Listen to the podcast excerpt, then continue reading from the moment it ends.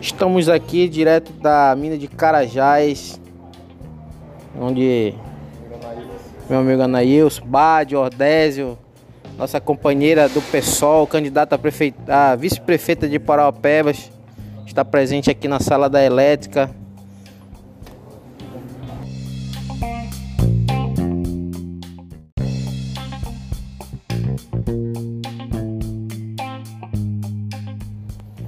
Bom, bom dia, me chamo Fábio Júnior Farias Pacheco, é, aluno do Senai do curso de Automação Industrial, Técnica em Automação Industrial.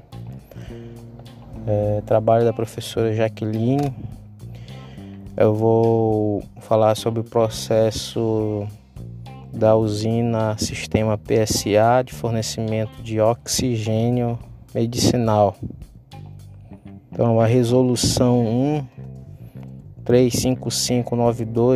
do Conselho Federal de Medicina aprovou os padrões mínimos para instalação e funcionamento das usinas concentradoras de oxigênio, PSA, permitindo o aperfeiçoamento do sistema o que motivou a realização deste estudo piloto, cujo objetivo foi analisar a viabilidade, eficácia e eficiência clínica do uso do oxigênio proveniente das usinas PSA por meio da análise da variação da concentração de oxigênio no fluxo de gás fresco e da fração inspirada de oxigênio, onde, de acordo com os padrões da medicina e da farmacopeia brasileira,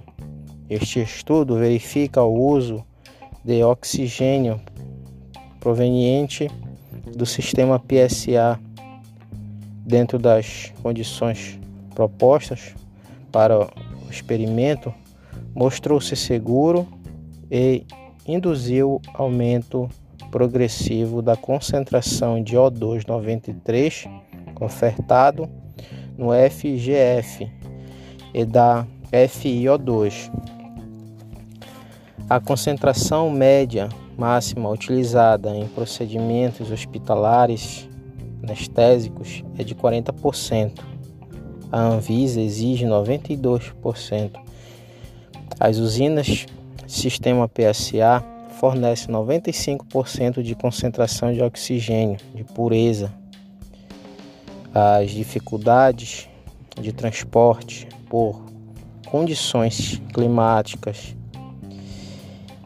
inexistência ou, ou problemas com as estradas e a ausência de plantas de produção criogênio em alguns países alavancaram a utilização das usinas de oxigênio que foram empregados em aeronaves de combate, hospitais de, da Armada Real Britânica, na Guerra do Golfo, no conflito na Bósnia e em missões humanas.